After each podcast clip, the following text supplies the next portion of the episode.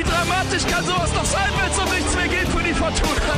Fußball ist so ein geiler Sport einfach nur. Ich kann es Ihnen wirklich nur sagen. Rot und Schweiß, der Fortuna Podcast. Der Fortuna Podcast. Willkommen zu einer weiteren Ausgabe unseres Podcasts Rot und Schweiß. Und bei mir sind Lumpi Lamberts zum einen und zum anderen André Hoffmann. Jetzt wundert ihr euch, hä, die waren doch schon mal beide jeweils da. Das stimmt, aber diesmal steht alles unter dem Oberbegriff Kapitän sozusagen. Und deswegen, André, fange ich direkt mit dir an. Glückwunsch erstmal zum Kapitänsamt und jetzt darfst du mir direkt mal erzählen, wie war es denn am Samstagabend, mit der Binde aufs Feld zu gehen? Ich meine, hast du zwar schon mal gemacht, aber so wie jetzt Ich habe mal gemacht, offiziell. aber so offiziell ist Genau. nochmal eine andere Nummer. Die Fußstapfen sind groß, ne? Lumpi Lambert, Oliver Fink, Adam Botzek, also Messlatte sehr weit oben. Nee, ich habe mich riesig gefreut, als der Trainer sich dann für mich entschieden hat. So viel neu ist es nicht, ähm, weil ich sowohl unter Friedhelm Funke als auch unter Uwe Rösler, auch Christian Preußer und unter dem aktuellen Coach immer auch mal zwischendurch die Binde hatte. Jetzt ist es so richtig in Stein gemeißelt, dass ich, ja, wenn ich spiele, die Jungs immer aufs Feld führe. In erster Linie erfüllt mich das mit Stolz, muss ich ganz ehrlich sagen. Du hast gerade schon gesagt, du hast dich gefreut. Gab es noch andere Gefühle, als dann die Entscheidung wirklich feststand? Auch, auch, auch so, dass du so das gespürt hast, wie, boah, das ist jetzt nochmal noch mal mehr Verantwortung? Wenn ich ehrlich bin, nicht, weil ich von all den Trainern immer auch in die Pflicht genommen wurde, Verantwortung zu übernehmen. Äh, Bin seit einigen Jahren im Mannschaftsrat und habe auch in den Gesprächen mit den, mit den jeweiligen Trainern immer deutlich gesagt bekommen, dass ich mitführen soll, dass ich Mitverantwortung übernehmen soll. Äh, Von daher war es das gar nicht. Ja, eher, eher der Stolz, der dann überwiegt. Ne? Auch die Rückmeldung, die ich bekommen habe von Leuten im und um den Verein herum, auch aus dem privaten Umfeld, äh, die haben das so besonders werden lassen. In erster Linie war es Stolz, ja, bin ich ganz ehrlich. Wie, hast, wie bist du im Vorfeld damit umgegangen? Dein Name, der wurde ja schon, sag ich mal, gerade auch in den Medien ja, heiß gehandelt. Ja, ich war da ganz entspannt. Ne? Ich habe jetzt äh, nicht drum gebettelt, ähm, dass ich einer der Kandidaten war. Das hat der Trainer mir recht früh äh, signalisiert. Aber ähm, für mich hätte es jetzt auch keinen großen Unterschied gemacht, wenn es jemand anders geworden wäre. Ich glaube, wir haben einige Kandidaten, die in Frage gekommen wären. Das ändert bei mir jetzt nicht allzu viel. Aber nochmal, es ist am Ende der Stolz, der überwiegt. Aber äh, groß vorbereitet darauf äh, habe ich mich nicht. Lumpi, du warst von 2008 bis 2014 Kapitän von der Fortuna. Und länger als du, in den, ich sag jetzt mal, Jahrzehnten davor, gehen wir mal nicht bis in die ganz graue Vorzeit, war es nur Gerd Zewe. Das erfüllt dich, glaube ich, schon mit Stolz, oder? Ja, definitiv. Gerade ja auch mit dem Weg, den wir da, den wir da gegangen sind. Muss aber auch sagen, dass ich auch natürlich auch von meinen Vorgängern, ich war ja vorher auch Vizekapitän mit Markus Feinbier, Henry Herren, immer auch viel mitgenommen habe. Uwe Weidemann hatte mich ja damals stark gefördert, muss man sagen. Und da muss man sagen, war es auch einfach eine super Kombi. Natürlich auch die längste Zeit mit Jens Langenecke. Ähm, er von hinten raus natürlich noch mit seiner Erfahrung und Führungsstil. Ich glaube, das war dann einfach die ideale Kombi dafür, dass ich so im Zentrum dann auch natürlich durch meine Art ein bisschen vorweggegangen bin und Jens natürlich noch da noch ein bisschen lauter war als ich. Da war ich noch ein bisschen jünger und ja, das hat dann eigentlich echt gut gepasst. Wie hast du das damals erlebt, als du es dann äh, geworden bist? Was hat das mit dir gemacht? Ja, gut, ich wurde halt einfach dann ja, immer mehr in die Pflicht genommen. Ne? Und, ähm, aber ja, natürlich jedes Spiel dann als Erster auf den Platz zu gehen mit der Binde, dann natürlich noch immer weiter so diesen Weg gegangen zu sein, das war, war natürlich dann wunderbar, für mich wunderschön. Also äh, wenn ich, wenn ich überlege, wo ich ja herkam und dann diesen Weg auch immer als Kapitän dann, den dann beschritten habe, ja klar, stolz, keine Frage, wie André schon sagt, ist halt einfach so. Es war immer eine Ehre, die Binde zu tragen und glaube ich dann für jedes Spiel. Hast du gemerkt, dass sich der Umgang der anderen Spieler mit dir dadurch äh, geändert hat, dass du dann diese Binde regelmäßig getragen hast? Ah, Ich weiß nicht, ob es jetzt unbedingt nur die Kapitänsbinde war. Ich glaube, wir waren halt natürlich dann auch mit, mit Botze und Finko waren ja damals dann auch schon mit im, auch schon mit im Mannschaftsrat und noch der ein oder andere Junge. Aber ich glaube halt, dass wir halt schon immer den Takt angegeben haben und dass dadurch natürlich schon das Ansehen da war, ob du jetzt dann immer die Binde hast oder nicht. Also ja, du bist halt erstmal im Prinzip ja erstmal verlängerter Arm des Trainers, Sprachrohr und ja, schon, aber ähm, ob das unbedingt dann nur mit der Binde zu tun hat, ich glaube dann, dass du einfach dann auch wie die anderen Jungs als erfahrener Spieler ähm, dann auch das Ansehen hast, glaube ich.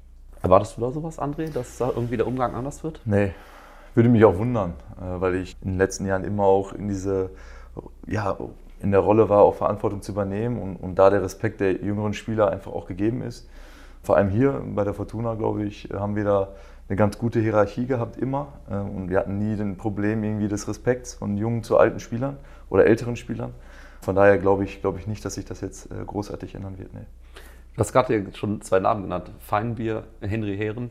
Das waren ja, ich sag mal, wirklich Platzhirsche, um es mal so zu sagen. Zumindest habe ich das von außen so wahrgenommen. Das waren ja schon richtige Typen da. War, dein, war dein Führungsstil dann ein anderer als der, den du unter denen noch kennengelernt hast? Ich glaube, das ist auch immer so ein bisschen positionsabhängig. Ne? Also äh, jetzt Rufen hatte sie ja auch oft oder Cello auf der Sechs dann.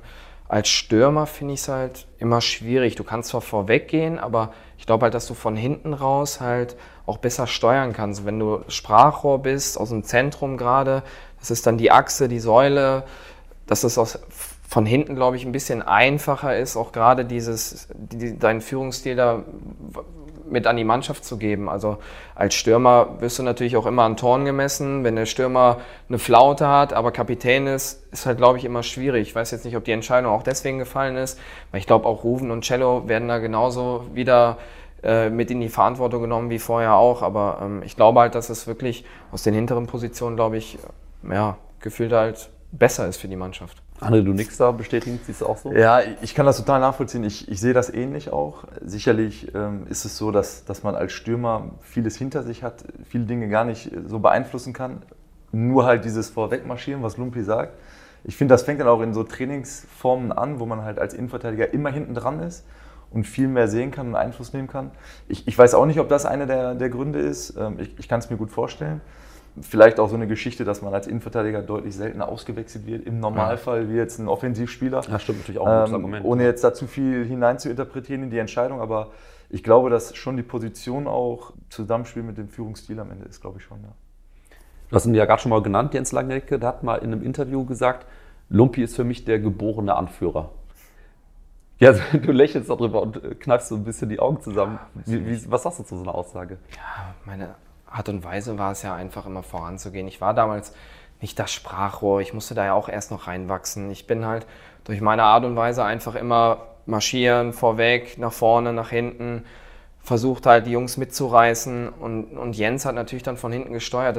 Deswegen habe ich ja schon gesagt, die Kombi, die, die, die war einfach ideal dafür und äh, das hat halt, hat halt super gepasst und deswegen, ich glaube, als Kapitän, ja, hast du noch andere Aufgaben als jetzt nur auf dem Platz. Es geht ja auch dann um in der Kabine, äh, die Verbindung zum Trainer. Du musst auch mal, auch mal zum Trainer gehen und sagen, ja, die Jungs sind gerade ein bisschen überbelastet, wie schaut's aus, können wir was ändern? Also da sind ja, spielen ja viele Faktoren eine Rolle. Es geht ja jetzt nicht nur immer im Spiel auf dem Platz. Du musst auch nicht unbedingt immer als IV, aber die Kapi Kapitänsbinde tragen, aber so der andere wird ja auch vorher ohne die Binde von hinten raus Kommandos gegeben haben, versucht hat, seine Vorderleute zu steuern. Ob du jetzt dafür die Binde trägst oder nicht, spielt ja keine Rolle. Er wird sein Amt genauso weiterhin fortführen, ob er das Ding trägt oder nicht. Aber ich glaube jetzt so, dass die Wahl gerade im Zentrum mit André als Säule hinten und mit Cello und Ruven, dass da immer so die Jungs, die jetzt so in der letzten Zeit so die Achse waren, ähm, dass das immer so aus dem Zentrum heraus schon ganz ordentlich ist, dass das so die Wahl immer, immer recht gut gefallen ist.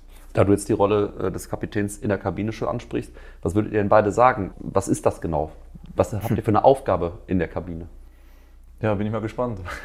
Kann ich jetzt schlecht beurteilen, aber ähm, ist jetzt erst ein paar Tage her. Aber ich, ich glaube, wenn ich das so bei, bei ähm, Olli Fink, bei Adam Botzek verfolgt habe oder mir vorstelle, wie es vielleicht wird, ist es schon, glaube ich, in erster Linie, dass man Nummer, Nummer eins Ansprechpartner vom Coach ist. Bindeglied zwischen Mannschaft und Trainer. Dass man sowohl Dinge, die der Trainer vielleicht platzieren will, wo man das Sprachrohr ist. Auf der anderen Seite auch hört man vielleicht ein bisschen genauer hin, wenn in der Kabine ein paar Themen unter den Spielern angesprochen werden. Ob da vielleicht was dabei ist, was vielleicht zum Trainer gehört. Ich glaube, dass, dass das der größte Unterschied ist zwischen Führungsspieler im Mannschaftsrat, kein Kapitän oder am Ende doch Kapitän. Ist das auch so, Lupi?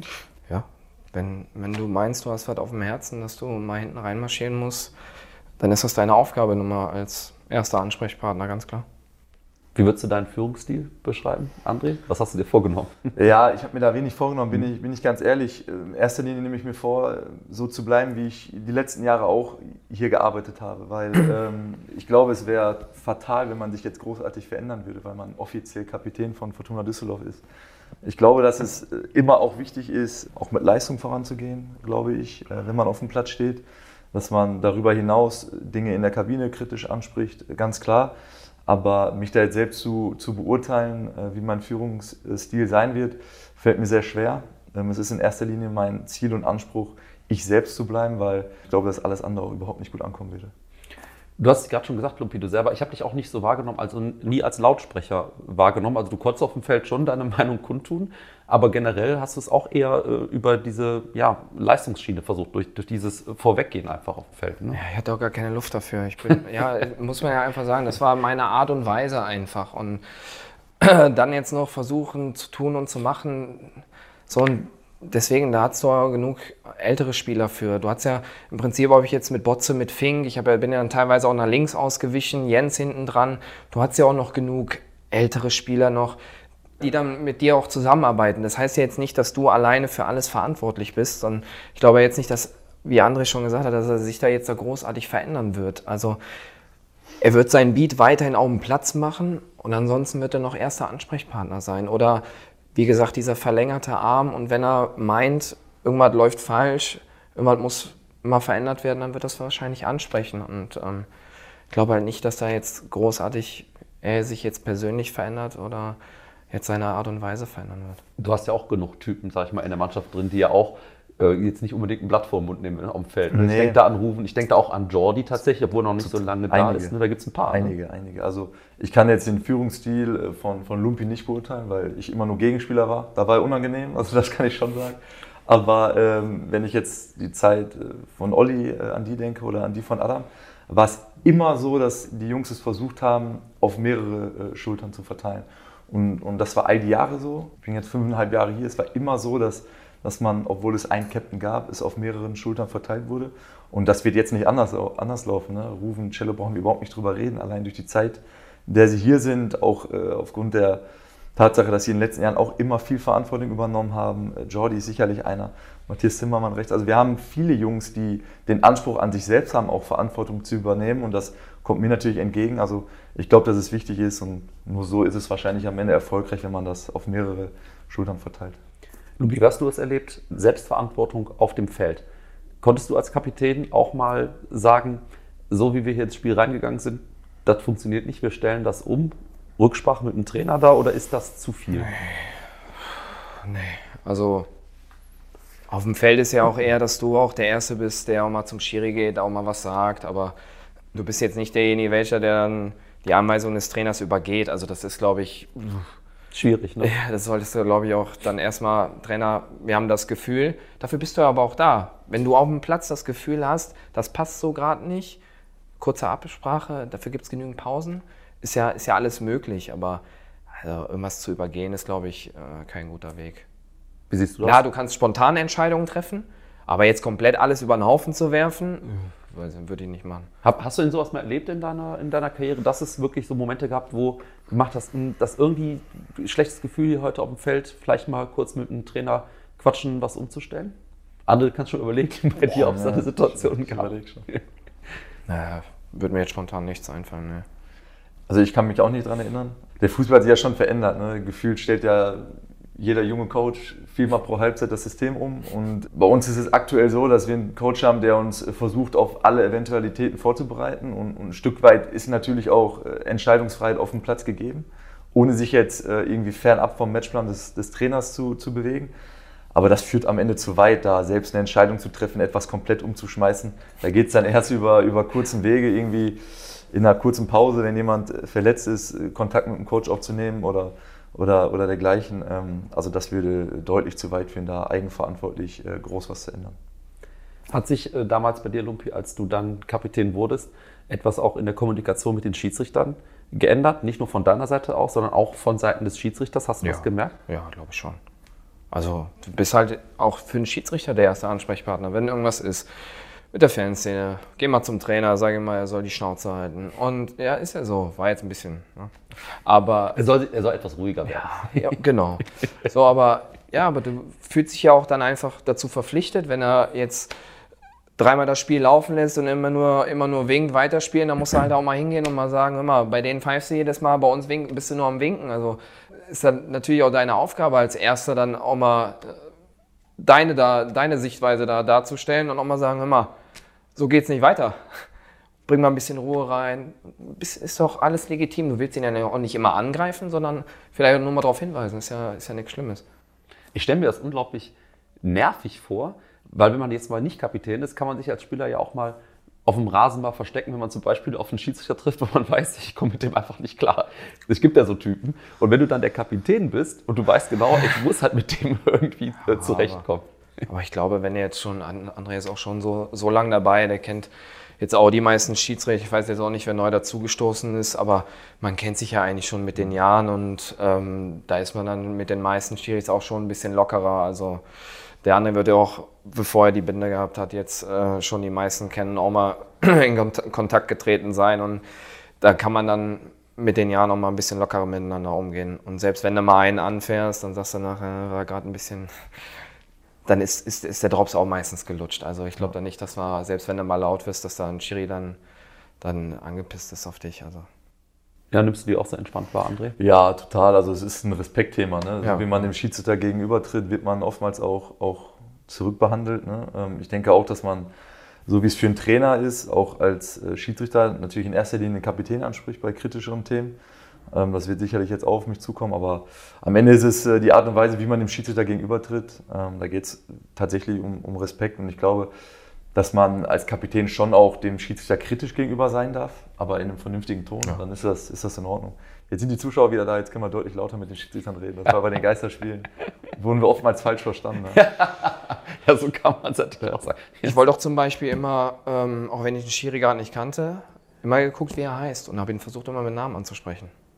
Ist Thema Respekt auch so ein bisschen. Wenn du immer rufst, ey Schiri, ey Ref, ne, wenn du einen Namen weißt, ist halt. Duzt man sich eigentlich da auch auf dem Feld? Oh, wenn er, ich glaube, wenn man sich was länger kennt, schon, ja. Eigentlich schon. ja. ja.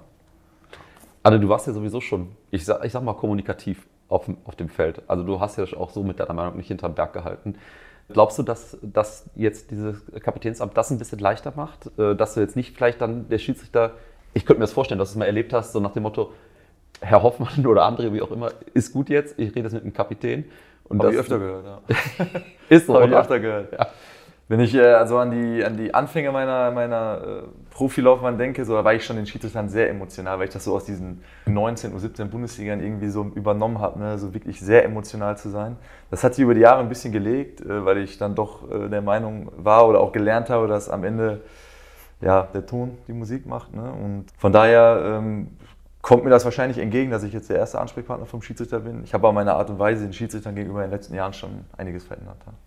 Okay, äh, erzähl mal, wie, wie darf ich mir das vorstellen, so in der U17, U19? Ja, da versucht man ja schon mit Gestik, Mimik, ne? man ist jung, man denkt nicht viel nach. Ich glaube, dass, dass es mittlerweile, und da, darauf legen die Schiedsrichter, glaube ich, auch Wert, zumindest höre ich das raus, wenn ich mit denen spreche, dass es auch, auch darum geht, gar nicht, was man denen jetzt sagt oder in welchem Ton, sondern, weil es wird ja eh von außen nicht, nicht verstanden, sondern wie man, mit welcher Ah. Gestik, mit welcher Mimik man denen Also gegenüber sozusagen, was auch alle Wenn man ständig so und so Mhm. macht, ne, dann sehen das halt äh, die, die äh, 20, 25.000, wie viel auch immer auf der Tribüne. Ich glaube, dass es den Schiedsrichtern auch darum geht, dass man, dass man äh, ein vernünftiges Bild, einen respektvollen Umgang untereinander. Sieht halt scheiße aus. Es sieht, es sieht scheiße aus, das muss man ganz ehrlich sagen. Habe ich aber früher anders gesehen. Gut, bei der U17 und U19 hat auch selten so viele Zuschauer Ja, ist richtig, stehen. ist richtig, ja, ist richtig. Schmunzelt ihr eigentlich manchmal, wenn ihr so Geschichten von Kapitänen von, von früher hört? Also, ich sag mal, da sind ja die, die Mannschaften schon so ein bisschen diktatorischer geführt worden früher, ne? Ja gut, früher war es halt anders als junger Spieler. Wenn du schon auf der Massagebank lagst, kam, da war aber egal, ob es der Kapitän war oder ein älterer Spieler. Da kam halt aufstehen. ist halt, glaube ich, ein bisschen anders mittlerweile. Also da ist jetzt so, André, ist das anders, wenn du kommst und da liegt ein junger Es ist Spieler? schon ein Unterschied vor zwölf Jahren oder, oder, oder 13 Jahren, als ich die ersten Male bei den Profis mittrainiert habe. Ich habe auch da Mitspieler gehabt, die einer ganz anderen Generation angehört haben, als das aktuell die älteren Spieler sind. Ich wurde damals anders behandelt wie die jungen Spieler jetzt. Ähm, Also ohne da jetzt zu groß ins Detail zu gehen, den jungen Ah, Spielern, bisschen, ja, den jungen Spielern heutzutage geht es schon deutlich besser, Ja, oder? Das wirst 100 du bestätigen können. 100 Pro. Also ich kann mich an einige Male Fingernägel kauen äh, nach dem Training erinnern, weil ich da echt von der Seite dementsprechend angemacht wurde. Also das ist, es ist so, oder? Den geht schon deutlich besser. Aber du Jungs. hast, aber es ist auch wieder eine andere Zeit, eine andere Generation. Das ist wieder, früher hast du als junger Spieler auch einfach gespurt. Du bist, hast immer mit angepackt und man, das ist auch eine Charakterfrage und nicht jeder macht es. Wenn einer jetzt hochkommt und meint schon, er hat es geschafft und äh, ja, ich bin mir jetzt eher nochmal die Schuhe zu, als als Tor zu tragen, ist halt wieder Thema, wie sieht es nach außen aus und wenn dann schon ein älterer Spieler wieder mit anpackt und der Junge nicht, dann denkst du, Junge, guck mal in deinen Perso, Pack mal, ja, ist halt einfach so. Das ist, Fußball ist immer, die Jungen müssen, das muss jeder durchmachen. So ist einfach der Ablauf. Irgendwann kommen wieder Jüngere nach, dann rutschst du, rutschst du da raus. Was nicht heißt, dass du nicht anpa mit anpacken musst. Aber Olli Fink ist jetzt 40 geworden, der hat mit 39 bei uns immer noch Tore geschleppt. So, und da geht er auch voran, ohne dass er Captain war. So, und das sieht halt immer gut aus. Und wenn die Jungs das sehen, wissen sie, oh, wenn der selbst mit anpackt, muss ich auch. Wie reagierst du darauf, André, wenn du siehst, da ist ein, so ein Junger, der glaubt schon, der ist, äh, Na, Gott weiß wo Ich muss sagen, dass wir so viele von der Kategorie hier in Düsseldorf in den letzten fünfeinhalb Jahren tatsächlich nicht hatten. Ne? Also scheinbar wird da im NLZ einiges richtig gemacht, aber ähm, also wenn ich da mal durchgehe jetzt, sind die Jungs schon sehr, sehr respektvoll, die hochkommen. Ne? Also ich kann mich daran erinnern, dass das ein oder andere Mal mit sie angesprochen wurde. Das führt dann ja fast zu weit, aber also so, so Dinge wie beim Kreis, dass die Jungen, äh, die beiden Jüngsten reingehen als erstes, dass Bälle getragen werden, ist ja, ist ja normal, das gehört dazu. Und äh, wir haben, was das Thema angeht, aktuell auch einen Bunk zum Beispiel, ne? der jetzt die ersten Male mit im Trainingslager ist, äh, so der ist äh, gefühlt jedes Training eine Viertelstunde länger auf dem Platz, weil er wirklich auch das letzte Hütchen noch mitnehmen möchte. Das kommt einfach gut an. Ja, unsere Jungs ja auch, ne? Ja. Die sehe ich halt auch jedes Mal, wenn wir rausgehen, stehen die schon da, tragen die Bälle raus. Aber ganz ehrlich, wenn du als junger Spieler das nicht machst, dann bist du auch doof. Ja, ja. Dann hast du nicht verstanden. Ja, ist einfach so. Es ist ja wieder, ist ja wieder Angriffsfläche. Warum wieder was bieten? ne? Ich trage die Bälle, ich lass, hinterlasse einen guten Eindruck. Ist halt einfach so. Absolut.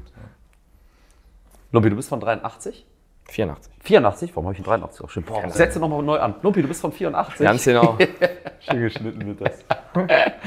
André, ein bisschen äh, später äh, geboren. Wann, was sind eure Hel Fußballhelden der Kindheit? Ah, ja gut, wir haben auch nicht so richtig. Gerd Müller fand ich natürlich sensationell. Aber das ist, Dann- ja, das ist ja eigentlich nicht deine Kindheit. Nein, aber das ist ja so eher so.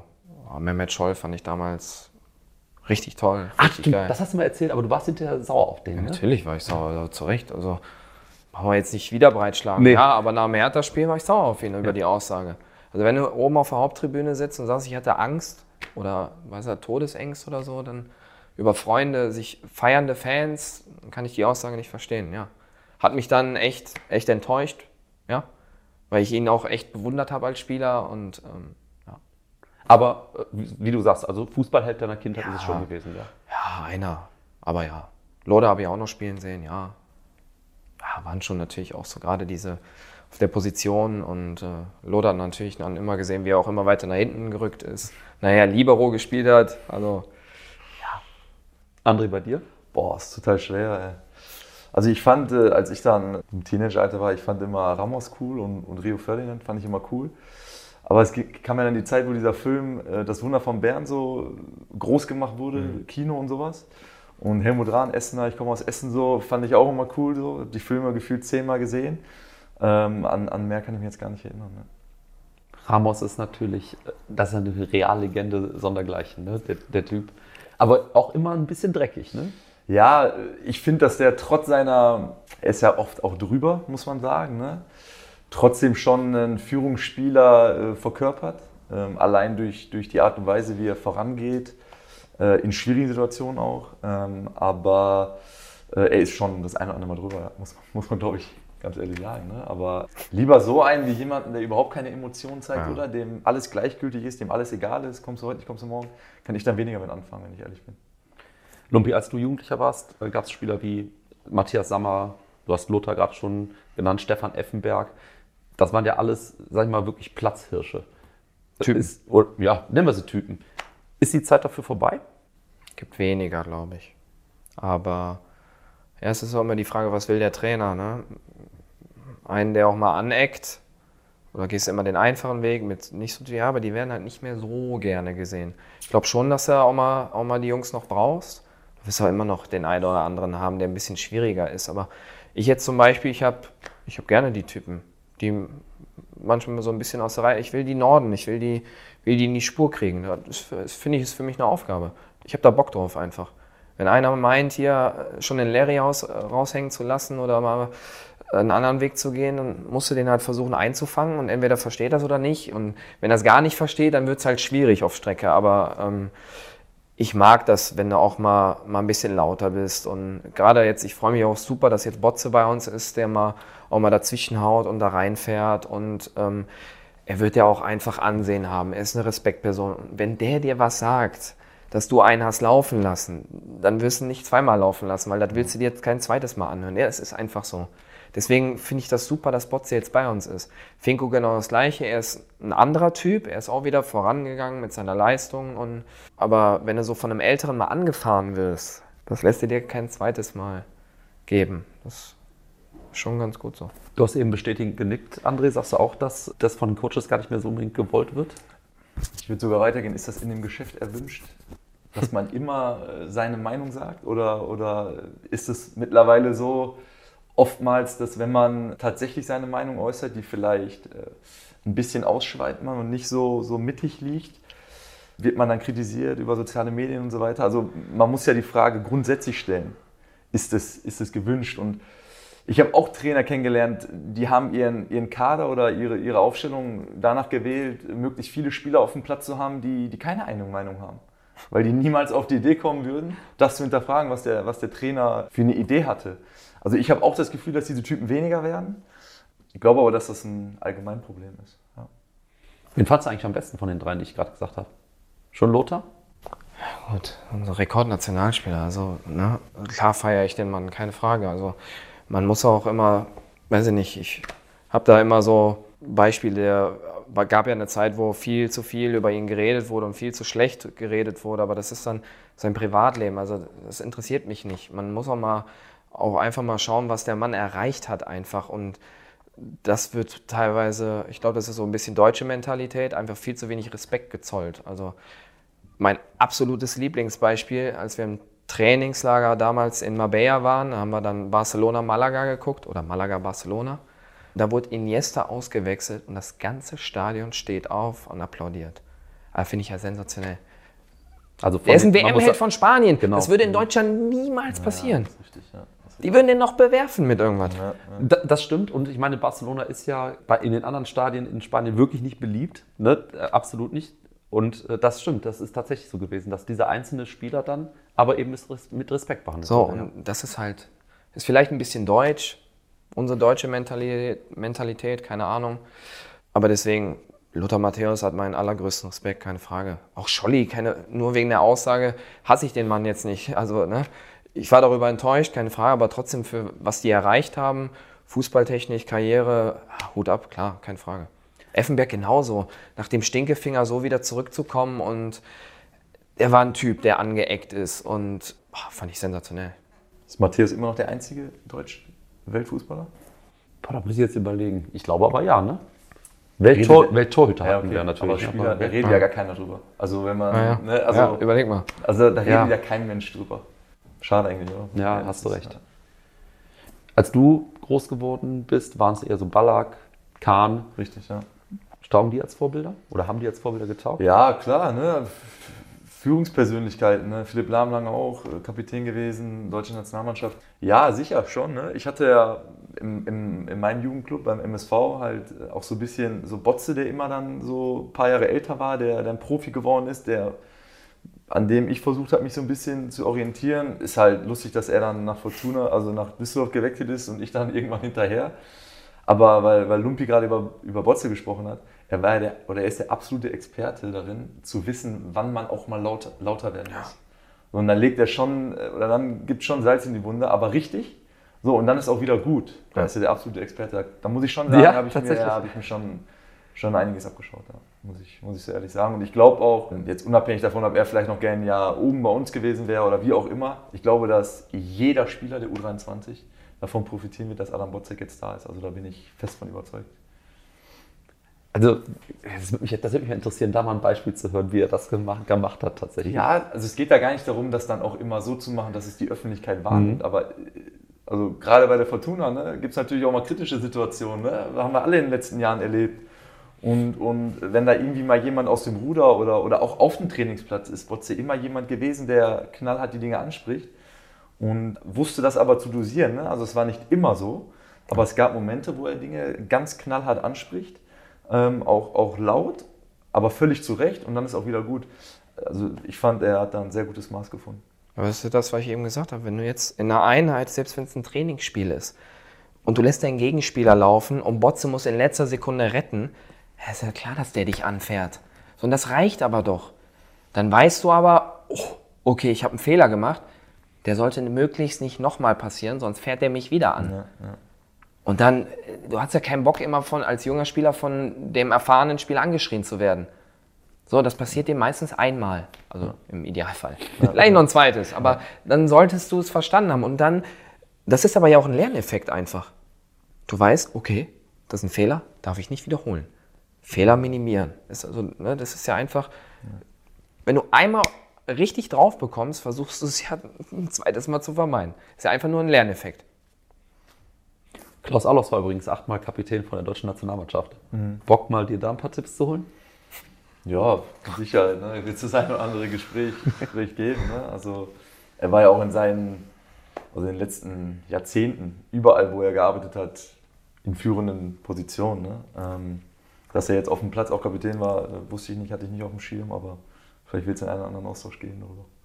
Wobei gerade eben der Name Philipp Lahm schon gefallen ist, Kapitän ja beim WM-Titel gewesen. Trotz alledem geht es mir immer so, wenn ich an den Titel denke, habe ich sofort Bastian Schweinsteiger im Kopf, aufgrund natürlich seiner Leistung im Finale und wie er da, man muss ja wirklich sagen, zusammengetreten wurde und einfach Ja. immer wieder aufgestanden Aber, ist. aber das ist ja das, was wir meinen. Ne? Wer weiß, wie Philipp Lahm äh, in der Kabine eine Mannschaft geführt hat.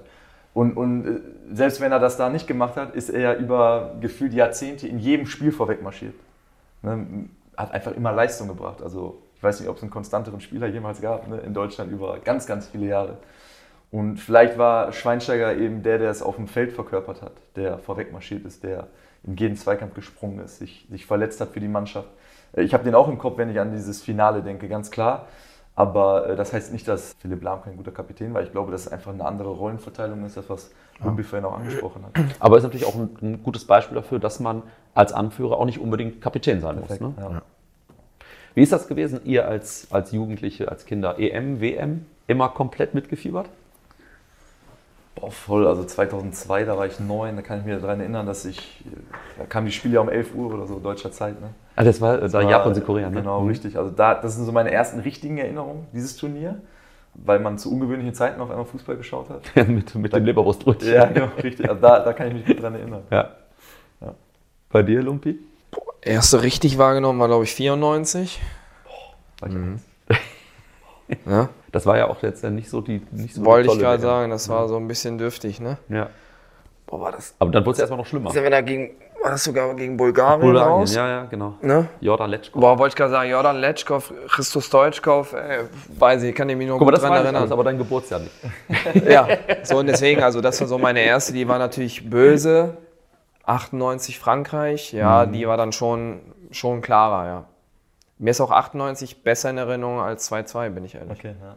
Naja, gut. Ach, äh, ta- ach tatsächlich, Mhm. als 2-2? Ach, das ist aber jetzt komisch. Wieso das? Weiß ich nicht. Frankreich ist so auch dieser Ball, ich kann dir noch sagen, wie der, ich könnte den Ball noch, der, weiß ich nicht, ob da mehr, mehr Werbung, ob ich da, ich habe da einfach dieser, dieser Ball auch einfach, dann war glaube ich der Löwe, dieses Maskottchen, also habe ich glaube ich einfach mehr, mehr in Erinnerung einfach. Wie ist es heute? Wenn Wann war Sommermärchen? 2,6? 2-6, ja. 2,6, ja. Man natürlich auch extreme Erinnerungen. Gut, da warst du dann ja es- 12. Ja, ne? ja, genau. Das war natürlich ganz nah dran. Ne? Ähm, Warst du da auch mal im Stadion? Hast Nee, ich war nie im? Stadion. Irgendwie haben wir nie Möglichkeiten gehabt, da irgendwie dran zu kommen. Aber ähm, war Halbfinale Italien, ne? Ja. In Dortmund. Ja. Da war ich im Österreich-Urlaub und ich habe geheult, bin ich ganz ehrlich. Ja, also da habe ich schon mitgefiebert, bin ich ganz ehrlich. Ich bin bis heute davon überzeugt, wenn Frings nicht nachträglich gesperrt worden wäre, hätten wir das Halbfinale gewonnen. Ja, das sagen viele. Bin ich ganz sicher. Jetzt. Haben die Argentinier den ja damals so provoziert, Ja, ne, nach, genau. dem, nach Ja. dem Spiel. ne? Lumpi, du, du lachst, warst du bei der WM 2-6 mal im Stadion? Nein, nein, nein. Auch nicht? Nein, aber die ist dann auch natürlich noch präsenter, aber ich weiß auch gar nicht, warum 2-2 ist bei mir komplett weg. Ich weiß gar nicht warum. Ich kann nicht mehr sagen, wo die war. Ja, Japan, Südkorea. Ja, ja. Ja, nicht zugehört. ähm, nee, also wirklich, 2-2 gar, gar nicht. Komplett gelöscht einfach. Kurios. Und wie ist das jetzt so heute, wenn die spielen? Schaut ihr euch das an? Ja, klar, also schauen wir uns schon an, ne? ähm, auf jeden Fall. Ähm, ich finde immer ein Unterschied zwischen so Freundschaftsspielen, Länderspiele und, und Turnier Ja. ist dann echt nochmal äh, Ja. was anderes. Ne? Aber ich, ich finde, es ist ähm, von der Spannung her und so ist schon ein großer Unterschied, ob es ein Freundschaftsspiel ist Oder, oder tatsächlich ein Turnier, wenn ich mich jetzt an die Spiele erinnere, nach der vergangenen Saison in der Sommerpause, wo, wo die Spieler, man muss ja ehrlich sein, die, die, die alle international spielen, die in ihren Vereinen voll gefragt sind, die äh, auch oftmals dann international in den Turnieren lange dabei sind, die dann in der Urlaubsphase nochmal vier Länderspiele machen zu lassen, ist schon, schon fragwürdig und man muss sagen, dass die Spiele auch dementsprechend äh, aussahen. Also selbst nicht jede, also ich, selbst jedes, nicht jedes Quali-Spiel schaue ich mir, also schaue ich mir an. Also wenn dann auch eher die Turniere. Also da schaue ich wirklich mehr erste, zweite Liga als Länderspiele. Turniere, klar, keine Frage. Auch mal nicht deutsche Spiele, ja, mehr. Aber boah, nee. Schaue ich lieber erst zweite Liga, bin ich ehrlich. Gehen wir nochmal zurück zu euren, äh, zu euren Anfängen. Als ihr dann Profi geworden seid, zum einen, wer war damals äh, Kapitän? Du hast ja gerade schon gesagt, wer es gewesen ist. Nee. Und waren Sie das gar nicht damals, als Nee, du mein Profi erster war? Michael Zeyer. Ah, okay. Na, guck mal, dann wissen wir das auch. Wie seid ihr denn jeweils von denen aufgenommen worden? Boah, Michael Zeyer war ein ganz entspannter Zeitgenosse. Also der Der war wirklich, also der war wirklich Ah, ganz, ent, also ganz entspannt. Also der hat dann noch so noch ein bisschen, ja, ich weiß doch gar nicht, das war so gefühlt, ja, ich mache hier noch ein bisschen mit, ich helfe euch noch ein bisschen und der war ja auch einfach nicht vom Ball zu trennen. Das war so seine, der, ich glaube, gefühlt 15 Freistöße jedes Spiel gezogen. Einfach ganz cleverer, abgezockter Spieler, ganz ruhiger, aber auch nicht so, nicht, nicht so, nicht so laut. Und dann mit Frank Schön zusammen, der war ein bisschen, bisschen lauter von seiner Art. Dann wurde es Dirk Böcker und da ist aber dann wieder das Thema, das kam wieder von hinten raus, also die IVs. Und, aber deswegen, das ist bei mir immer so, IVs Sechser, Feinbier nachher als Stürmer, ja, hat auch sein Beat gemacht, aber ich glaube, dieses von hinten raus fand ich immer angenehmer. Oder aus dem Zentrum, sagen wir mal. Wer war Trainer damals? Oh, erster war Massimo Morales, weil er damals hat mit Trapattoni zusammengearbeitet und dann äh, Uwe Weidemann. Bei mir war es Ivo Grilic in Duisburg. Kennst du auch, ja. Äh, streng, strenge Führung, sage ich mal. Ja, auch jungen Spielern extrem gegenüber. Aber ich glaube, dass, dass man davon im Nachhinein profitiert hat, dass man da eine, eine kurze Leine hatte. Ja, das glaube ich schon. Äh, Ich wurde trotzdem auch, auch gut und herzlich empfangen. Ich war der einzige Jugendnationalspieler damals in Duisburg. Das war für den MSV schon, äh, ich war schon Aushängeschild in der Jugend durch diese Länderspiele, die ich einfach gemacht habe. Und, und dieses, äh, dieser Übergang zu den Profis dann, muss ich sagen, wurde ich schon, schon ähm, sehr offen empfangen und habe trotzdem äh, Tore tragen müssen, Bälle tragen müssen, teilweise Schuhe geputzt für die älteren Spieler. Äh, also da, Oh, das da, muss ich nicht. Da war ich, da war ich. Du durftest doch richtig Schuhe putzen, ja? ich durfte nicht, aber ich, ich habe das eine oder andere Mal gemacht. So, ne? Das war irgendwie auch so, so, ein, so ein spaßiges Ding bei uns. Ne? Mit unserem Zeug war der, der uralt ist der, der immer mal auch Spaß gedacht hat, komm, ja, heute bist du dran und so. Und dann sagt man natürlich nicht nein. Ne? Aber äh, nochmal, also ich kann nur von mir sprechen. Ich, ich, ich wurde mit offenen Armen empfangen, einer strengen Führung jungen Spielern gegenüber, aber ich habe davon profitiert. Das, das muss ich schon sagen. Ja.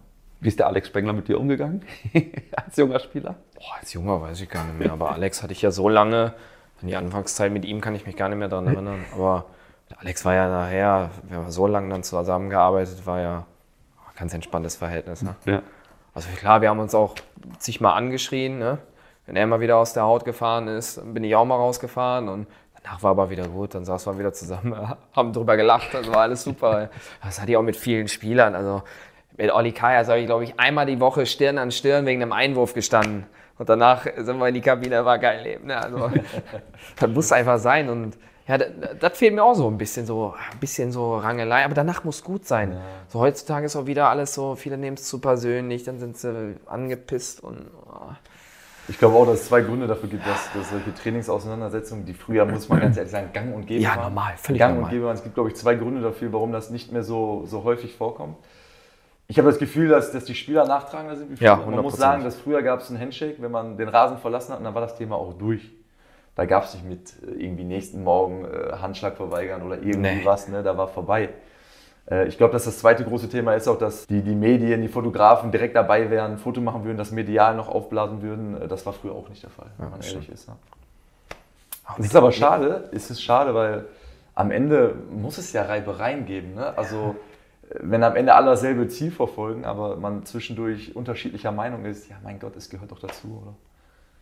Ja, bin ich bei euch bei. Das sage ich auch mit. Rösi ja auch immer wieder. Ja, Also du erzählst deswegen, so oft davon. Ja, deswegen, ich liebe das ja auch. Also, ja, aber das war einfach so lustig auch einfach am Ende des Tages. Ey, wie wir uns dann angeschrien haben, wobei er eher mich und ich dann immer dachte, äh, warum? Und dann kam er dann nach dem Training, hallo B, du weißt, im Spiel bin ich immer so ein bisschen. Ja, aber da kannst du doch drüber lachen, mein Gott. Er tut dir doch nichts. Der hatte wirklich zwei Gesichter, der Rösi. Ja, aber, aber, aber, aber das ist doch nichts Schlimmes. Mein Gott, auf dem Platz, dann wirst du halt mal angeschrien. Aber dann musst du den, dann hasse ich dich doch nicht deswegen. Mein Gott. Also das, da hat er vollkommen recht. Das hat sich echt verändert. Ein bisschen nachtragender alles. Und ähm, ah, geht nicht, weil er so, was er da gesagt hat. Und äh, also, du kannst mich zutiefst beleidigen. Also, mir völlig egal.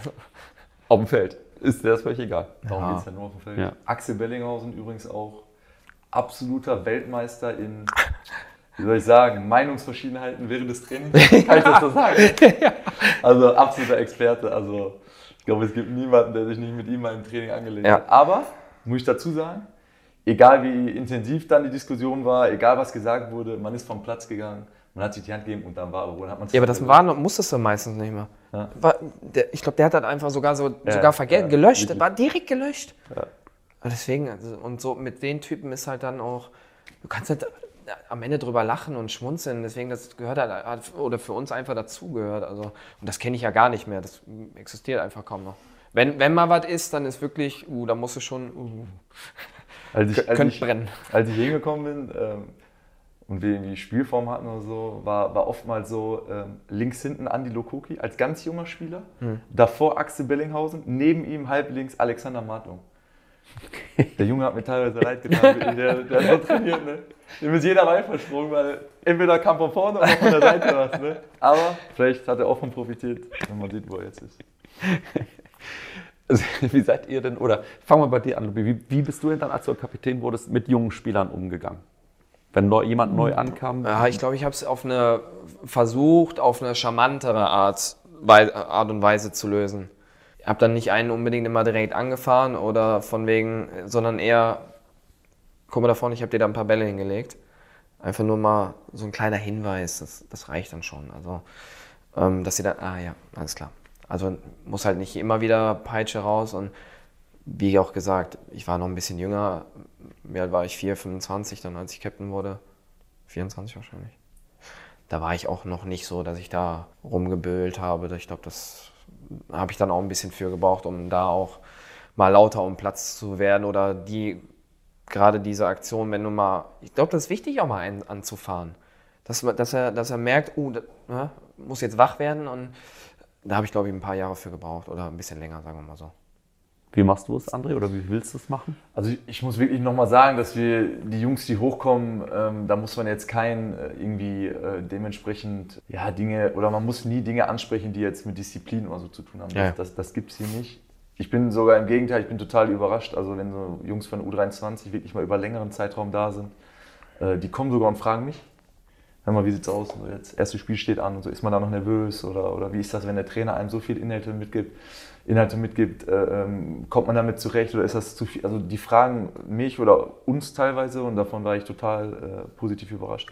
Ein ganz junger Spieler, der jetzt mit im Trainingslager war, äh, zum Beispiel, hatte ich so in der Form auch nicht. Sehr, sehr junger Spieler, äh, der das erste Mal bei den Profis dabei war, der sich nach dem Trainingslager bedankt hat bei mir, dass er so gut empfangen wurde, dass er so gut aufgenommen wurde und dass man ihm das Trainingslager äh, so, so leicht gemacht hat, ne? weil er sehr nervös war davor und so. Also sehr, sehr positiv überrascht. Das ist natürlich auch schön, wenn man dann so ein Feedback bekommt. Ne? Ja, was heißt schön, ne? Wenn die Jungs sich benehmen, dann, dann macht es ja auch keinen Sinn, die, die äh, dementsprechend zu bestrafen oder, oder, oder anzumachen. Ne? Aber ähm, ich glaube, das, das wäre auch mein, mein Stil, wie, wie Lumpi das sagt, Hinweise geben und den Jungs auch äh, diese Eigenverantwortung zu lassen, vielleicht Ja. äh, Notwendigkeit ne? zu sehen, mehr zu machen oder, oder mit anzupacken. Ne?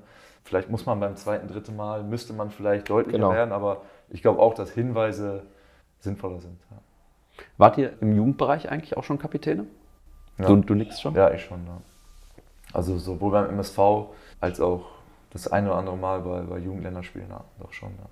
Also ich kann mich an, an einige Gespräche, weil wir gerade so über, über Kindheitshelden auch gesprochen haben, ähm, die Zeit von Matthias Sammer bei den Junioren DFB, die ja sehr erfolgreich war mit einigen EM-Titeln und so, wo er ständig, äh, wenn er dabei war bei Seminaren oder bei, bei Lehrgängen, sich Jungs geschnappt hat, in denen er irgendwie äh, Führungsperspektive gesehen hat und mit denen gesprochen hat. Also die Gespräche sind hängen geblieben, weil er schon jemand ist, der den Raum füllt, wenn er hineinkommt. Also ich, ich, ich habe die Ehre gehabt, das eine oder andere Mal bei so einem Länderspiel Jugendnationalmannschaft mit der Binde vorweg zu marschieren. Ja. Kannst du dich noch an was erinnern, was er dir so mitgegeben hat? Ich kann mich äh, an, an eines erinnern, weil er auch jemand ist, der, der auch der Meinung ist, ähnlich wie wir, dass, dass, dass man Dinge immer deutlich ansprechen muss, um sich nicht hinterher sagen lassen zu müssen, boah, hätte ich mal was angesprochen so. Ich erinnere mich, dass wir mit sechs, sieben Spielern in einem Raum saßen, relativ kleiner Raum, war auch total hohl, man hat irgendwie alles doppelt gehört. Und er hat ein ganz, er hat ganz leise und langsam gesprochen, jeder hat ihn verstanden und dann hat er auf einmal zwei, drei Worte geschrien. Und wir sagten alle so da. Und alle waren wach auf einmal. Ne? Und er wollte uns damit eigentlich nur signalisieren, dass es auch mal dazu kommen muss, laut zu sein, ne? damit jeder aufgeweckt ist. Am Ende geht es darum, erfolgreich zu sein. Und wenn man da, dafür lauter werden muss, gehört das dazu. Ne? Das ist irgendwie hängen geblieben bei mir. Witzig. Du, Lumpi? Warst du Oh, Kapitän? ich war ja, Jugend war ich ja so ein bisschen Springer zu viele Vereine wahrscheinlich. Also ähm, ja, erster Verein, ja, aber dann war ich ja immer nur ein, zwei Jahre in der Jugend. Auch ja ein, ein Jahr nur Fortuna-Jugend, ein Jahr Neues, zwei Jahre Gladbach. Also ich glaube, als ich dann nach Dresden kam, war es ja auch kurz eine Überlegung, aber da habe ich auch direkt gesagt, Idee, ich würde halt direkt immer einen nehmen, auch der schon was länger hier ist und nicht unbedingt Neuzugang, also der die Strukturen kennt, schon ein bisschen vielleicht Kontakt zur Fanszene. Also ich glaube auch, dass ich nachher auch echt einen guten Draht zu den Fans hatte und wenn da auch mal da ein bisschen Unzufriedenheit war, dass man da auch mit den Jungs gut reden konnte.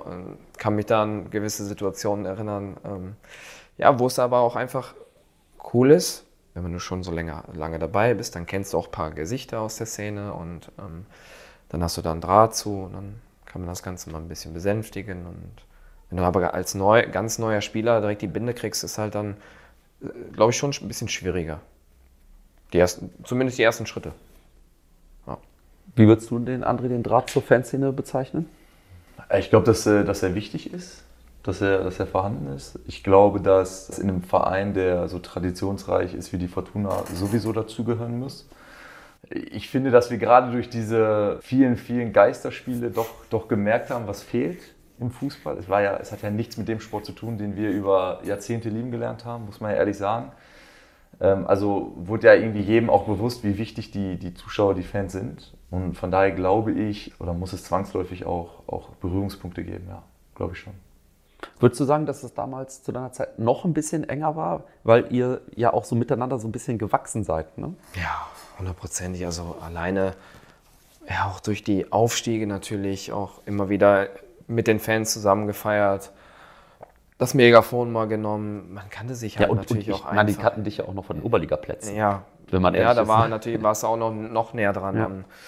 Ja, man kannte sich dann natürlich auch, ich auch viele mit Namen auch einfach, Gesichter schon zigmal gesehen, auch wenn du den Namen vielleicht nicht kanntest, aber es waren dann halt auch schon einige, die du jetzt nicht natürlich privat, aber einfach schon über einen längeren Zeitraum kanntest und dann, wenn du dann einen gesehen hast, der mal einen angeschrien hat, dann bist du meine, hey, mach mal Piano, wir machen es auch nicht mit Absicht, also, ne, und das war dann, war dann schon, schon ganz gut, dass, äh, dass ich mit den Jungs auch echt gut reden konnte. Also kann mich auch noch an Spiele erinnern, wo wir nach dem Spiel mal ein bisschen aneinander ge geraten sind, wirklich mit ein paar Fans. Da habe ich mir kurz darauf äh, am Wochenende dann die Handynummern besorgt, mit denen telefoniert, um das aus der Welt zu schaffen. Als Antwort war, boah, sensationell, dass du, dass du dich meldest, cool, finde ich mega. Und so ist dann natürlich auch noch besser, noch mehr gewachsen. Ist jetzt nicht der Normalfall, keine Frage, aber da hat es nach dem Spiel halt richtig geknallt und das wollte ich halt, wollte ich aus der Welt schaffen. Also Ich überlege gerade, welches Spiel das gewesen sein könnte. Ich meine, ich habe die ja damals auch alle mitgemacht, aber ich würde es mir jetzt wahrscheinlich nicht verraten, oder? Boah, kann ich, kein Problem. Ja, dann sag mal. In Aue. Ach ja, da, oh ja, da gab es mal. Oh. ja, das stimmt. Oh, da, da wollten die wollten nicht sogar, dass ihr da das, das Trikot auszieht, ne? Das wollten die doch, ne? Ja, ja, stimmt. Es Habt ihr aber nicht gemacht. Ist ja jetzt nichts Schlimmes. Nee, ja, habt ihr ja, nicht- habt aber ihr nicht ey, gemacht. deswegen, das ist Nee. aus der Welt geschafft. Die haben gesagt, ihr seid nicht würdig, das Trikot zu tragen. Ich habe gesagt, wir machen verarschen, lass uns jetzt nicht hier vor Fußball Deutschland verarschen. Männer können wir nicht machen. Wir müssen bei, all, bei allem Respekt, ihr habt eine weite Fahrt, wir eine weite Fahrt, alle sind unzufrieden. Aber das Trikot ziehen wir nicht aus. Wir sollten das dann in eine Tüte packen. Habe ich gesagt, Männer, das machen wir nicht. Habe alle gepackt, alle geschlossen. Ist dann auch Kapitänsfrage wahrscheinlich. Ich habe mich hingestellt, ich habe gesagt, das machen wir nicht, wir gehen. Die waren sauer, wir waren sauer. Haben wir dann am nächsten Tag drüber geredet, habe ich gesagt, Männer, das können wir nicht machen. Also nochmal bei allem Respekt, dass wir, ihr habt eine sauweite Fahrt, die weiteste wahrscheinlich der Saison. Wir sind, ich glaube, mit 3-0 untergegangen. 3-0, ja. Wir sind genauso abgefuckt wie ihr. Ihr habt ne- ein Rotzspiel gesehen, wir sind genauso enttäuscht. Ich glaube, ich habe eine Tür eingetreten in, in, in Aue. Ich war genauso sauer. Und, ähm, aber da habe ich gesagt, das können wir nicht machen. Also ihr, das, das funktioniert nicht. Also nochmal, wir können da nicht so auseinandergehen, dass ihr dann uns auch noch ja, echt verarscht. Also das können wir nicht machen. Ja, wäre ja schon ein Stück weit demütigend, ne? muss man Hatten Ja, wir ja genau. zuletzt, hatten wir ja zuletzt diese Trikotnummer-Geschichte in Deutschland. Genau. Da, und danach ein Telefonat. Boah, super Lumpi, dass du dich meldest, dass wir das aus der Welt schaffen. Sag ich, Männer, das war mir wichtig. Ja, die waren ja wahrscheinlich auch vollkommen Ja, emotionalisiert. natürlich. ne, in dem ist doch Moment, völlig ne? normal. Aber, aber das ging mir halt einen Schritt zu weit. Und da habe ich dann auch gesagt, da musst du jetzt hin als Kapitän und das klären. Und ich glaube, wir haben es wunderbar gelöst. Danach war alles schick mit, alles schick mit den Fans, alles super gelöst. Und ich glaube, wir sind da richtig gut auseinandergegangen. Aber ich glaube, denen war auch wichtig, dass ich mich melde. Und ich fand, das gehört sich auch einfach. Die werden ja nicht einfach so meine Handynummer kriegen. Da habe ich aber gesagt, ich fand es in dem, Moment fand ich, fand ich das wichtig, dass wir das klären, weil ich glaube, der Draht war schon immer gut zu den Jungs und wir haben ja auch viel gefeiert nach den Spielen und das ist ja auch immer schön und dann sollte man sowas echt auch einfach aus der Welt schaffen. André, für dich auch vorstellbar sowas? Ich finde ich find das echt interessant, muss ich sagen. Das glaube ich, ja. Ja, aber es war eine Extremsituation, Ja, muss ja. man einfach sagen. Ja, also, Ich, ich, ich finde ja, ähm, also ich, ich habe oft auch Verständnis für Fans, die, ähm, die dann lautstark ihren Unmut äußern, weil ich, also warum liebe ich diesen Sport so? Weil er Emotionen hat. Und die gehören aber auch dazu. Und genauso emotional wie ich auf dem Platz sein kann, ist natürlich auch der, der Zuschauer auf der Tribüne. Und trotzdem darf man natürlich eine gewisse Barriere nicht überschreiten. Die wäre in dem Fall sicherlich überschritten worden, wenn die Jungs die Trikots ausgezogen hätten. Deswegen finde ich super, dass er da eingegriffen hat. Ich weiß nicht, ob ich ähnlich äh, reagiert hätte. Ähm, ich hoffe, dass ich nicht in so eine Situation komme. Aber ähm, Ja gut, auf sowas kann man sich auch nicht vorbereiten. nicht, nicht vorbereiten, nee, klar. Ähm, aber, aber besser lösen kannst du es ja eigentlich nicht, ne? dass, dass man in dem Moment äh, cool bleibt, ne? das so löst. Weil was hätte das auch öffentlich dann Ja. dargestellt für den Verein? Das wäre wär auch nicht gut gewesen. Ne? Und gerade dieses Gespräch danach hat wahrscheinlich dann am Ende auch den Knoten gelöst. Ne? Klar, war, ja. wahrscheinlich, war wahrscheinlich gut dann. Ne? Darum geht es den meisten Fans ja auch, wenn man ehrlich ist auch. äh, die dann doch sehr emotional. Am Ende geht es ja nur darum, dass sie den Verein im Herzen tragen und enttäuscht sind über die Leistung, die sie sehen. Aber dieses, die Jungs dann auch mal abholen und mit denen in einem ganz rationalen Zustand, der meistens erst einen Tag später oder so. Äh, äh, Oder vielleicht auch zwei Tage später. Zwei Tage später. Ich glaube, dass das ganz wichtig ist, dass man da ab und zu so einen Austausch legt und, und dann drüber spricht. Ähm, ist jetzt bei mir noch nicht so, so oft vorgekommen, aber ich kann mir vorstellen, dass der Fan oder die Fans, äh, mit denen wir gesprochen haben, sehr dankbar dafür waren. Hast du eigentlich schon irgendeine Rückmeldung aus der Fanszene auch bekommen, dass du jetzt Kapitän bist, zum Beispiel jetzt in Magdeburg? Nee, nicht direkt. Ich habe äh, über soziale Medien einige Nachrichten ähm, oder viele Nachrichten bekommen. Ich habe auch die eine oder andere SMS aufs Handy bekommen, äh, wo mir gratuliert wurde. Son sonst nicht, aber äh, gehe jetzt auch nicht davon aus, dass da noch, da noch Großes kommt. Also ich habe mich über die Rückmeldung wirklich sehr gefreut, weil, weil ähm, ich das Gefühl hatte, dass es von den Leuten ehrlich gemeint war. Auch, auch Leute, mit denen ich jetzt nicht tagtäglich zu tun habe, haben sich gemeldet. Darüber habe ich mich schon gefreut, wenn ich ehrlich bin. Ja. Ihr seid ja beide auch nun mal Familienväter. Hat das eigentlich euren Blick auf den Sport auch ein bisschen geändert, wenn man auf einmal Papa ist? Ja gut, ich bin ja relativ früh Papa geworden, ne? mit 22. War ja noch nicht mal Kapitän. Also. Er kann ja auch, auch wenn du nicht Kapitän bist, den Blick auf den Ich, glaub, ich ändern. glaube, ich münze wahrscheinlich auch viel vom Fußball auch auf meine Kinder um. Ach, so rum machst du das, okay? Naja, kann, Ich meine Frage wäre jetzt ich, gewesen, bin, ich glaube, ich bin extrem gefangen in diesem, der Ältere hat den Vorteil. Okay, okay, okay. Also nicht immer, muss auch mal ein bisschen ausgleichen, aber ähm, dieses Jüngere, der Jüngere muss erstmal, der Jüngere muss erstmal. Da wird, der Jüngere wird jetzt in dem Fall bei unseren Kindern nicht überholen. Aber ich, ähm, Also der hat es ein bisschen schwerer bei dir, hä? bitte? Der hat es ein bisschen schwerer bei dir, der Jüngere. Nein, gar du nicht. zwei Kids? Gar nicht, ja. Zwei? Junge Mädchen, junge Älter. Und da ähm, war ich auch lange, glaube ich, viel immer diesem, ja, der Ältere hat halt immer erstmal ein bisschen. Vorrang wäre jetzt falsch, weil das wäre jetzt so, als ob ich meine Tochter nur benachteiligen würde. Das ist ja Quatsch. Aber ähm, Recht des Älteren so ein bisschen eher. Ja, Wie weit sind die auseinander? vier Jahre. Ja, ein, bi- ein bisschen so Richtung Recht des Älteren. Ja, würde ich eher, eher sagen. Das war bei mir leider gar nicht so. Meine Schwester ist auch vier Jahre jünger als ich. Das Gefühl hatte ich nie, dass ich das Recht des Älteren Ist jetzt auch ein bisschen übertrieben, als als ob sich das jetzt jeden Tag so darstellt, aber ähm, Wenn Diskussion ist äh, von wegen, ich will jetzt vorne sitzen und du, ich will vorne sitzen, ja gut, dann sitzt entweder keiner vorne oder, Oder der Ältere. Äh, Ja, okay, erst doch, erst okay, der doch, Ältere das und auf der auch so. Rückfahrt, Ja, auf okay, der Rückfahrt ja. dann machen wir Okay, äh, doch, das war bei uns auch so. vielleicht so ein bisschen, sagen wir mal. Der Ältere darf auch länger aufbleiben. Ist halt so. Ja, ja. Ja, okay, doch, wenn du das so sagst. Äh, Ne? Naja, gut, okay, das ist Ich bin auch aber. der Jüngere bei uns in der Ah ja. Ist jetzt nichts Extremes, aber Mhm. ähm, weiß ich nicht, ja, vielleicht mit, deinen, mit den Kindern so dann in Bezug auf jüngere Spieler vielleicht, aber jetzt nicht so extrem, glaube ich nicht. Bei dir, André? Boah, bei mir ist ja noch recht frisch. Also die Kleine ist jetzt vor ein paar Tagen sechs Monate alt geworden und ähm, boah, dieses halbe Jahr war sehr intensiv. Nicht nur, weil natürlich das erste Kind eh äh, emotional mit einem was macht, ähm, auch weil es einfach auch zwischenzeitlich sehr kritisch hier aussah im Verein, wenn man ehrlich ist. Mhm. Ähm, wir waren voll unten dabei im Trainerwechsel. Ähm, viele Spiele, in denen wir mit dem Rücken zur Wand standen, hohen Druck hatten auch. Ähm, also es war insgesamt ein emotionales und intensives halbes Jahr. Ob das großartig was mit mir verändert hat, boah, ich würde fast sagen, nein. Müsste man vielleicht die Leute in meinem direkten Umfeld mal fragen. Aber was mir vielleicht ein bisschen besser gelingt, ist es abzuschalten. Also ich werde dem Fußball gegenüber niemals gleichgültig sein, weil dafür liebe ich den Sport einfach zu sehr. Aber was mir vielleicht ein bisschen äh, besser gelingt, ist, dass ähm, sowohl nach einem Sieg oder nach einer Niederlage, dass wenn ich nach Hause komme, das Spiel dann auch erstmal Vergangenheit ist. Weil in dem Moment habe ich die kleine Tochter zu Hause, die ist, die ist dann erstmal wichtiger, unabhängig von dem Ergebnis. Oder nach einer Einheit, wo es mal ordentlich zur Sache ging, äh, wo ich dann nach Hause komme, wo ähm, ich mir dann gar nicht mehr so viele Gedanken über die Einheit mache, wie vielleicht in den vergangenen Jahren, weil jetzt nun mal ein anderes Thema zu Hause ansteht. Ich habe das Gefühl, dass, dass mir das gut tut. Ja. Was bei dir auch Äh, so? Ich habe oft genug schlechte Laune mit nach Hause gebracht. Das hast, du, auch- das hast du auch gemerkt.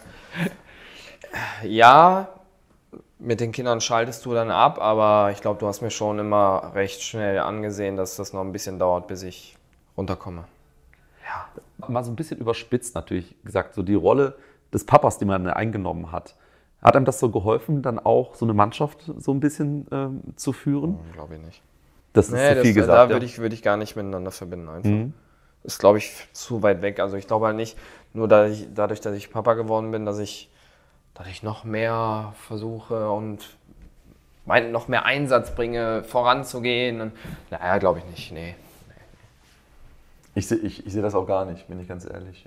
Dafür habe ich auch schon jetzt in meinem Fall, bevor die Kleine da war, äh, zu viel Verantwortung übernommen. Also mein Stil hat sich durch die Geburt meiner Tochter jetzt die Mannschaft zu führen, also überhaupt nicht verändert. Also sehe ich auch. Ich glaube auch, dass du dich nicht verändern wirst einfach. Du wirst, du wirst genauso dein Beat wie vorher auch machen. Du bist jetzt erster Ansprechpartner, aber das, was du jetzt machen wirst, hast du vorher auch gemacht, glaube ich. Ich glaube jetzt ich nicht, dass da. Ich glaube auch nicht, dass, dass es den noch gibt, dass da jetzt ein extrem Schub kommt, weil ich glaube, den brauchst du gar nicht. Du wirst sowieso deine Rolle weiterhin führen. Du bekommst von hinten raus, du bist eine Säule hinten. Du wirst so oder so deinen Vorderleuten Kommandos geben. Ja. Deswegen glaube ich nicht, dass ich gerade auf dem Platz, glaube ich nicht, dass ich da was verändern werde. Wir werden das im Auge behalten, André, ob du dich veränderst. Ich glaube das, auch- ich glaub das auch nicht. Danke, Jungs, auf jeden Fall für das hochinteressante Gespräch.